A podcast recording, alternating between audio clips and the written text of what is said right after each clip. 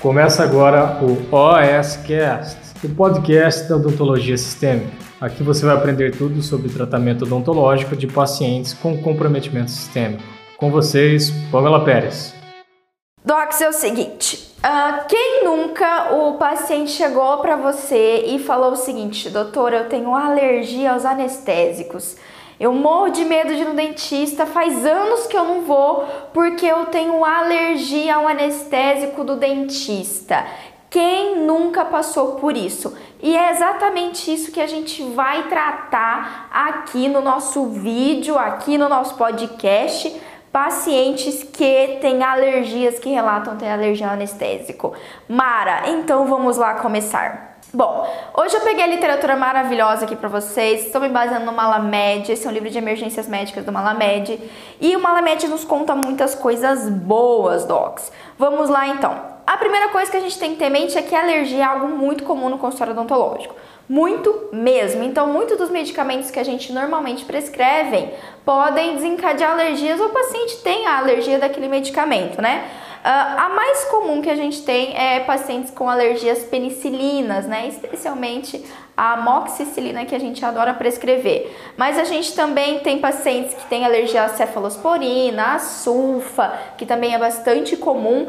Mas esses são antibióticos que a gente acaba não usando tanto, né? Uh, também tem pacientes que têm alergia a ANES, isso acontece bastante, alergia a AS. Uh, que mais? É, a opioides também como codeína, morfina, enfim. E quando a gente entra nas questões dos anestésicos locais, docs, os próprios anestésicos dentro daquele minúsculo tubete tem uma infinidade de coisas, de substâncias que podem desencadear a alergia dos nossos pacientes, né? Então aqui na nossa lista, por exemplo, os anestésicos do tipo éster, os anestésicos do tipo amina, uh, os anestésicos tópicos tipo benzocaína podem causar reação alérgica, tetracaína e as substâncias que não são o princípio ativo do anestésico, mas que estão dentro do tubete, estão dentro do potinho de anestésico tópico, que são os conservantes e os antioxidantes. Quais, Pamela? Os mais comuns são os bisulfitos ou metabisulfito de sódio, parabenos e metilparabenos. São esses três aí bonitões que uh, também estão dentro do tubete, do tubete odontológico e que podem causar, podem levar a alergia, ok, docs? Então tenha em mente realmente que isso é comum. Qual é o, o problema? Qual é o problema uh, da, da reação alérgica? Doc, a reação alérgica, apesar de uh, não ser. Minto, na verdade ela é comum sim, mas não ser tão comum é, ao anestésico odontológico, e eu vou explicar por que isso não é tão comum. Uh, esse tipo de alergia, ela é muito. Esse tipo de. A alergia em si é uma, emer uma emergência médica muito importante. Então, as alergias elas podem culminar de forma bem abrupta e desencadear uma emergência médica grave, rápida e grave. Então, apesar de realmente a alergia aos anestésicos por si só não serem muito comuns, se ocorrer, ela é muito grave. Por isso que a gente tem que se atentar e por isso que esse assunto é tão importante. Eu adoro emergência médica, todo mundo aqui já sabe, né? Muito bem, continuando então. Primeira coisa que a gente tem que pensar é que nem sempre, ok? Nem sempre a reação que o paciente tem à anestesia é realmente uma alergia. Então já guardem aí, anotem isso daí, docs. Como assim, Pamela? O primeiro ponto, o paciente chegou para você e disse que tem alergia ao anestésico, a primeira coisa que você tem que perguntar para ele é o seguinte: "OK, seu João, mas como que é essa alergia do senhor?" Como que é essa alergia, Dona Maria? Como é que acontece? Me conta o que, que aconteceu a última vez que a senhora teve essa alergia. Por quê, docs? Porque muitos pacientes manifestam efeitos colaterais, alterações sistêmicas por causa da anestesia, por causa ali do princípio ativo, ou mesmo por causa do, é, do, perdão, tem o princípio ativo mais a, o vasoconstritor, isso aí. Então, pode, é, tanto eles podem apresentar esses efeitos por causa do princípio ativo, como também do vasoconstritor, e confundir isso com uma alergia. Isso eu vejo sempre, sempre. Então, olha só. Muito comum um paciente chegar para mim e dizer, ah, o senhor tem alergia, seu João? Poxa, olha só, né, que coisa. Me explica como é que, senhor, como é que foi o sintoma que o senhor teve essa alergia, como é que aconteceu isso? Ah, doutor, a hora que o, o, dentista deu anestesia em mim, me deu um treco ruim, começou a me dar uma palpitação, assim, um aperto no peito, parece que minha pressão subiu, eu não, ficou, não fiquei bem, não fiquei bem depois que ele fez anestesia. Tá, aí já acende ali a lanterninha pra gente, acende a lâmpadazinha, você dá um stop e pensa, vamos refletir comigo, peraí, isso não é característica de reação alérgica. Não é, Doc. Não é. Pamela, qual é uma característica de reação alérgica? Vamos lá que eu vou falar isso agora para vocês. Reações alérgicas, gente, a gente pode dividir aqui em dois grupos basicamente. Então, só se o paciente te, relatar alguma dessas manifestações é que realmente ele pode ter uma alergia ao anestésico odontológico. Quais são elas? a gente divide basicamente em reações cutâneas e reações respiratórias. Cutâneas mais comuns, a gente vai ter a urticária e o angioedema. A urticária geralmente ela é a mais característica dos pacientes que têm alergia ali aos anestésicos tópicos, tá? Ou também o pessoal chama de, pessoal não, né? A literatura também chama de dermatite de contato. Não sei se você já ouviu falar nisso.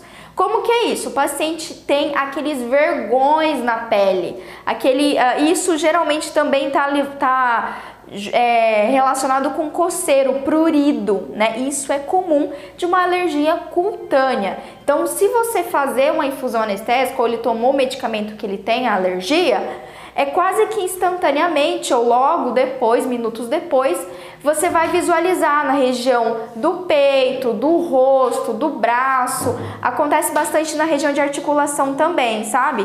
É, aqui na dobrinha do braço, né? Dobra do pescoço. Você vai notar esses vergões, esse eritrema, erite, perdão, esse eritema difuso aí, né? E aí o paciente tem isso, tem o prurido, tem esse vermelhão, e aí esse sim é um sinal de alergia. Eu já tive paciente, inclusive, que relatou que teve coceira é, na região íntima, teve coceira vaginal, coceira na região íntima. Então, isso também é um sinal, que é o prurido, né? O prurido é um nome bonito para coceira, né, gente? Para aquele comichão. Então, a urticária é um tipo e o outro tipo mais grave é o angioedema. O angioedema, eu tenho, a, eu tenho edema na região aí abaixo da mandíbula, região de pescoço e pode envolver ali a orofaringe, ok? A traqueia, isso daqui é grave. O angioedema também tem uma manifestação. Às vezes o angioedema, inclusive, não vai pegar o rosto inteiro. Às vezes o paciente faz o edema só em um olho ou faz o edema labial, que é bem comum também. Então isso é o angioedema e é uma manifestação assim visível de uma alergia.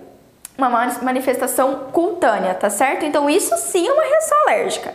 Agora, se a gente pensar numa reação respiratória, pode ser que o paciente ele não apresente nenhuma alteração é, no corpo, certo? Mas ele pode apresentar uma, uma alteração respiratória. Quais são as mais comuns aí? Quais são elas? Muito, muito comum, rinite alérgica Pamela, rinite alérgica, tá, Doc? E aí o paciente vai ter, ó, congestão nasal, coceira no nariz, começar a espirrar. Inclusive, já deixo aí a dica: se o paciente tem rinite alérgica, normalmente, ah, doutora, muda o tempo, eu tenho alergia, minha rinite ataca Opa, fica atento que esse é um paciente com potencial chance de desenvolver outras alergias ou ter outras alergias, tá legal? É um paciente mais suscetível. Então, rinite é uma delas, é uma manifestação respiratória. Outro tipo que aí tá ligado ao angioedema é o edema de laringe, tá? Pode estar tá ligado ao angioedema, mas também não. Pode ser que o paciente comece a relatar para você que tá ruim de engolir, tá? Tá ruim, tá, tá esquisito, parece que a amígdala cresceu, isso também é uma reação. E aí o paciente pode ter rouquidão, vai ter esse vedamento, esse fechamento parcial ou num caso extremo total da garganta, tá certo? E isso obviamente é um quadro muito mais grave.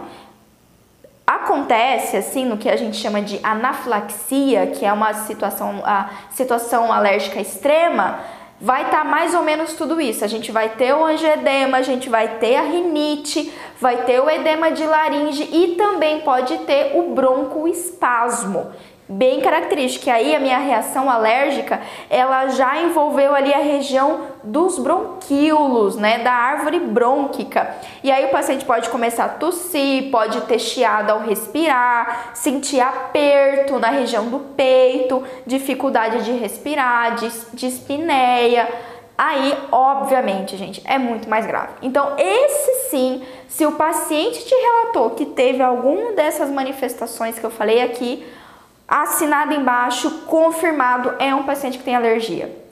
Com certeza é um paciente que tem alergia. E aí assim, aí sim vale a nossa atenção, nosso cuidado. Tá certo, Doc?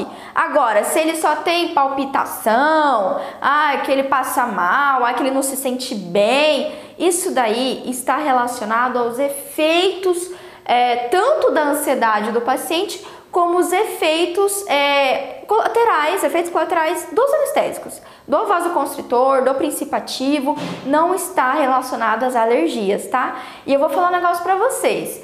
Quando aparecer um paciente, agora que vocês sabem, vocês vão fazer essa pergunta, vocês têm que investigar como que é essa ação alérgica.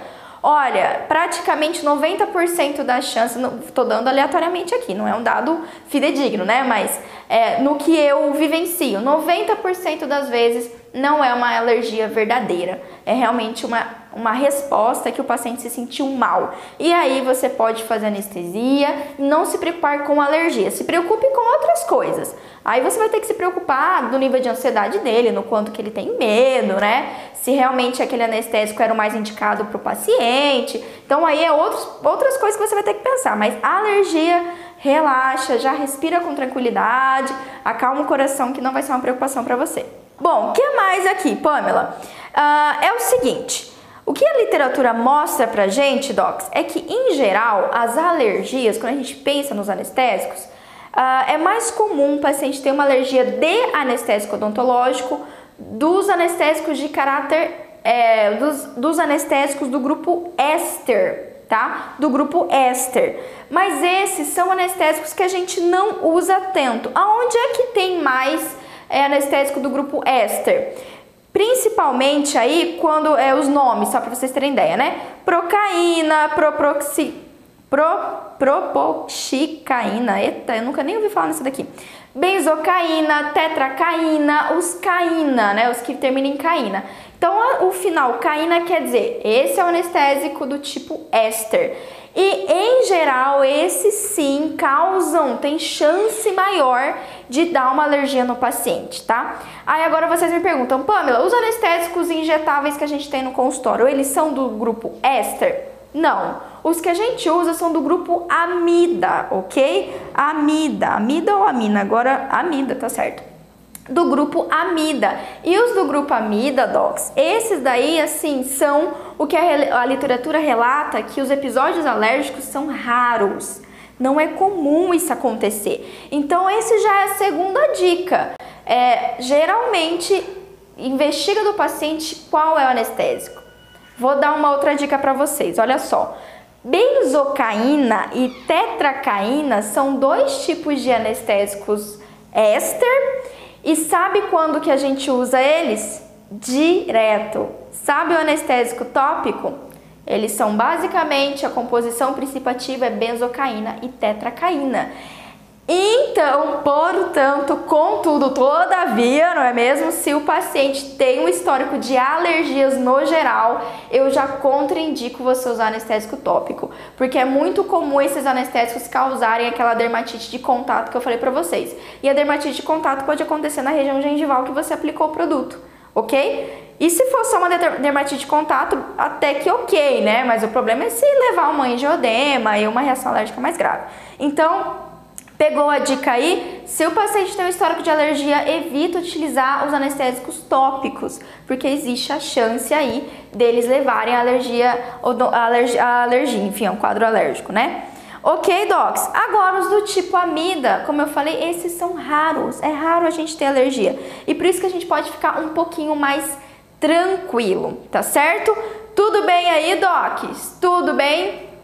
Então a gente entendeu quais são os tipos de alergia, como que é a manifestação, e aí agora vamos entender melhor o que realmente, o que realmente causa alergia do anestésico odontológico. Agora é a hora da verdade. E a verdade é o seguinte: vamos pensar, antes de mais nada, o que, que tem dentro do tupete odontológico? Nossa, agora eu, eu dei uma gritada igual a Siriema aqui. O que que. O falsete. O que que tem? O que que tem dentro dos tubetes anestésicos, né, Doc? Vamos lá então. Primeiro a gente tem o princípio ativo, que é ali a articaína, a lidocaína, a. A gente tem um vasoconstritor, que pode ser é, fenilalafrina, é, nossa, fenilalafrina não, é fenil...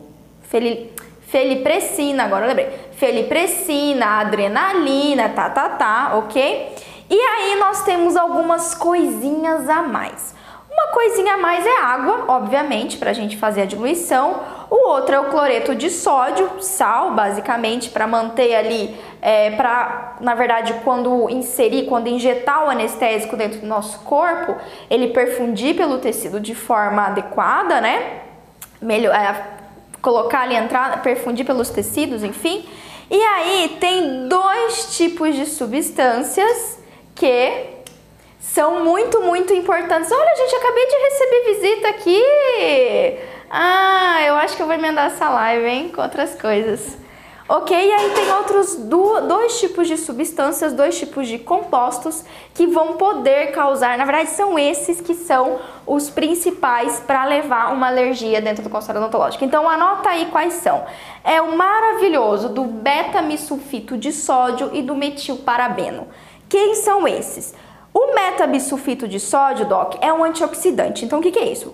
A indústria farmacêutica coloca dentro do tubete para basicamente durar o tubete anestésico, né? E ele não estragar, ok? Já o metilparabeno, ele é um agente bacteriostático, ok? Então, ele é um agente que não vai deixar proliferar bactérias ali dentro do tubete anestésico. Bom, o que, que é importante a gente saber aqui?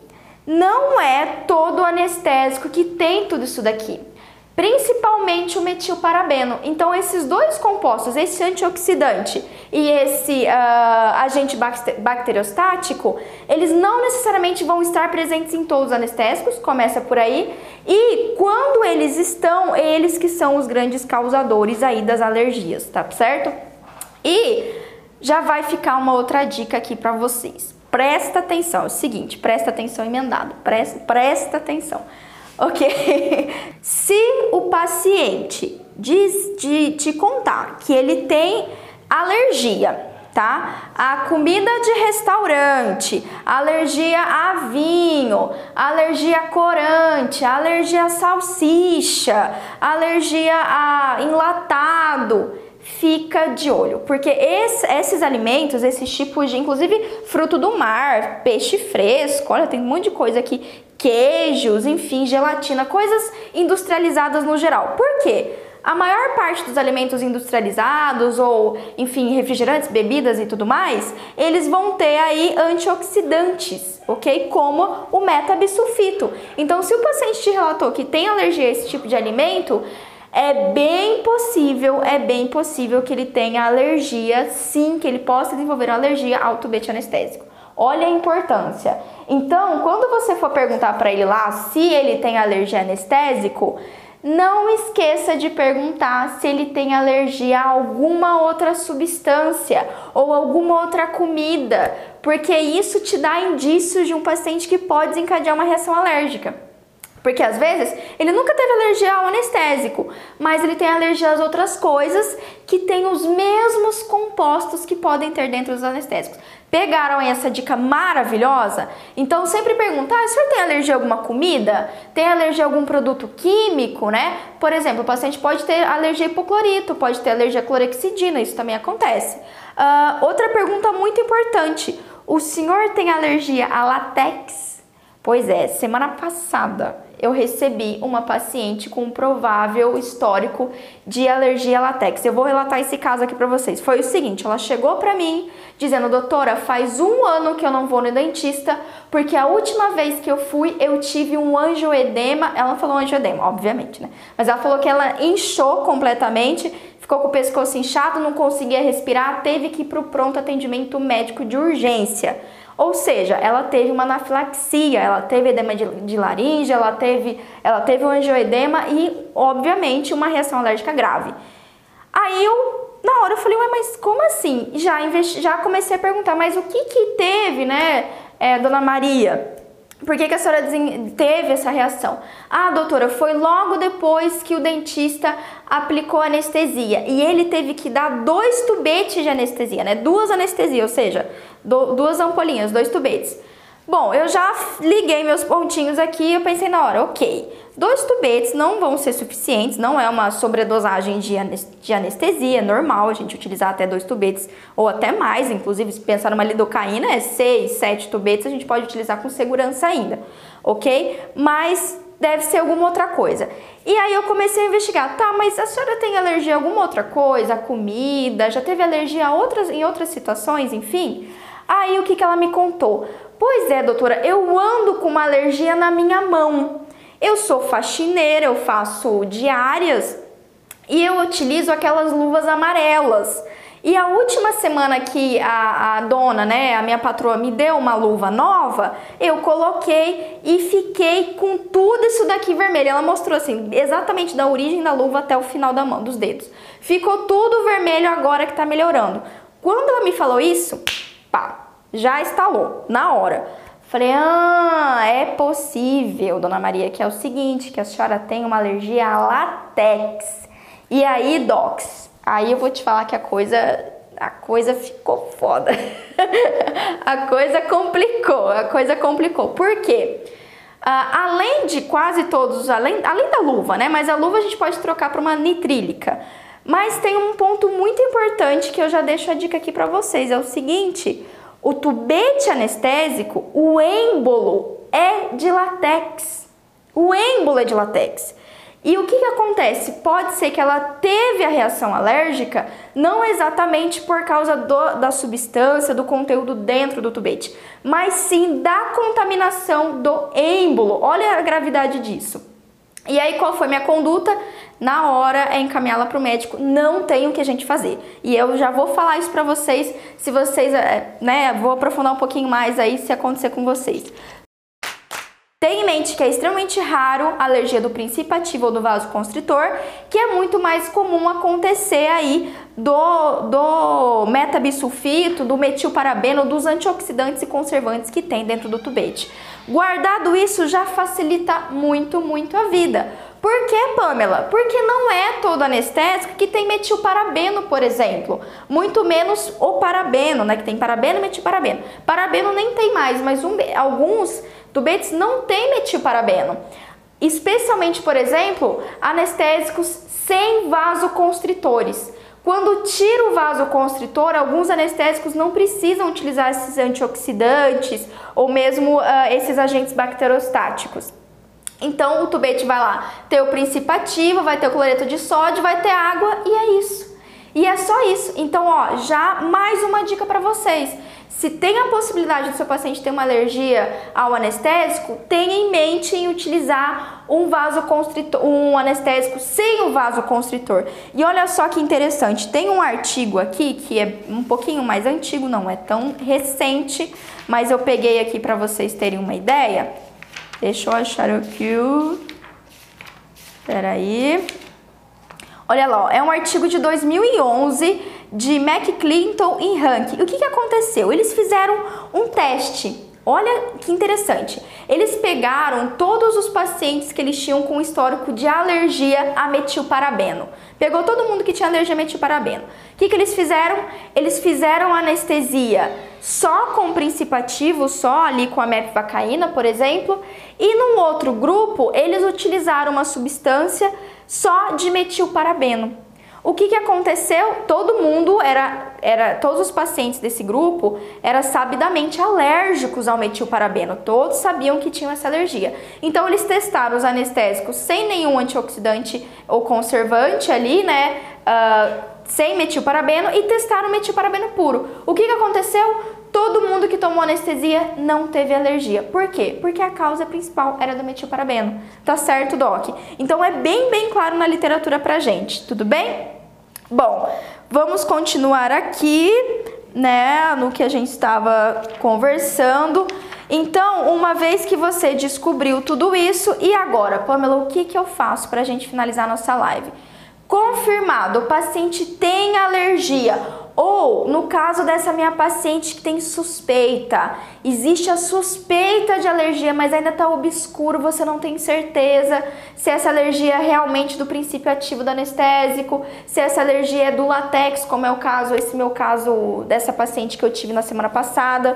E aí, o que, que a gente faz? Bom, na dúvida, se você não tem certeza, faça o que eu fiz com essa paciente encaminhe para o médico alergologista. É o médico alergista que a gente fala. O médico que vai fazer o diagnóstico correto disso.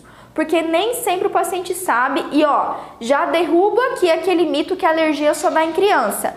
A alergia não tem época, não tem dia para começar. Tá tudo bem hoje, amanhã eu posso comer uma salsicha, ter uma reação anafilática e cair dura. Que, e que Deus queira que não. Mas, até porque vocês vão ficar sem vídeo, sem live. Mas não vai acontecer, ok? Só que não sabe, a gente nunca sabe. Essa minha paciente tinha cerca de 47 anos, tinha 47 anos. Então ela não era uma criança, não era adolescente e ela desenvolveu, está desenvolvendo a alergia e já teve um episódio grave. Então, docs, na dúvida você vai encaminhar para o médico. Pamela, o paciente está com dor, é uma emergência. Eu sei que eu sempre falo aqui que emergência é prioridade, que a gente sempre vai atender. Porém, doc, nesse caso, uma reação alérgica grave, um quadro de anafilaxia, o seu paciente está com risco de óbito, de morte, risco de vida mesmo. Então, assim, é muita coisa eu falo pra gente falar. Vocês sabem que eu sou super resolutiva, tenho na minha cabeça que todo paciente vai ser atendido, mas nesse caso, mesmo num caso de alergia, contraindicado completamente você fazer um procedimento odontológico. Se o paciente está com dor, medicação, prescreve analgesia, prescreve antibiótico se for, na casa, se for um caso de infecção e encaminha pro hospital, ok? Existe também é, alguns colegas, né, alguns pesquisadores é, que sugerem também você, numa situação de emergência, atender o, atender o paciente no hospital sob anestesia geral. Só que nem sempre isso é viável. Às vezes a gente está, por exemplo, no município que eu trabalho, o hospital não faz esse tipo de atendimento, não faz atendimento de anestesia geral assim. Às vezes não tem hospital, então não é a minha recomendação, com certeza, nem sempre isso é viável. A minha maior recomendação é encaminhar para um médico. Faz a medicação no paciente, controla a dor de forma medicamentosa, obviamente com antibiótico, com um analgésico anti-inflamatório que ele não vai ter uma alergia, né? E espera, aguarda, doc, aguarda, porque existem terapias para tratar isso, ok? O médico vai te dar a melhor conduta. Casos extremos, infelizmente, é, especialmente quando se trata de latex, viu? Casos extremos, às vezes, a única alternativa é fazer sob anestesia geral ou, no mínimo, fazer ambiente hospitalar, que aí já faz a medicação, qualquer reação que der, já consegue na hora ali resolver, tá? Então, essa é a minha sugestão para vocês de hoje. Tá certo, docs? É, entra lá no meu site, o Cristi vai colocar aqui para vocês, pamelaperes.com.br. Lá dentro do meu site, além de você, enfim, saber um pouco mais sobre mim, se for o caso, você quiser, você pode baixar meu e-book, tá? Para que, que é esse e-book, Pamela? Eu escrevi um e-book que eu mostro passo a passo o que, que eu sigo ali, qual que é o meu método de atendimento para os meus pacientes com alteração sistêmica.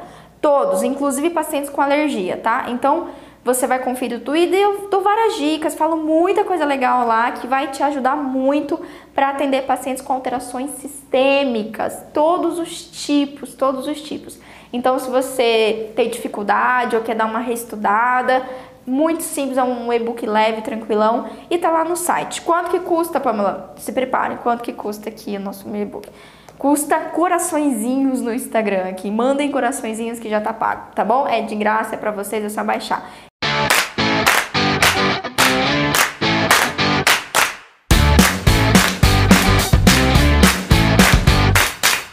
Você ouviu o OSCast, o podcast da odontologia sistêmica. Se você gostou desse episódio, tem muito mais nas nossas redes sociais. Siga-nos no Instagram, arroba Pamela P. Pérez, e no nosso canal do YouTube, Pamela Pérez. A gente se vê na próxima. Um abraço, até mais.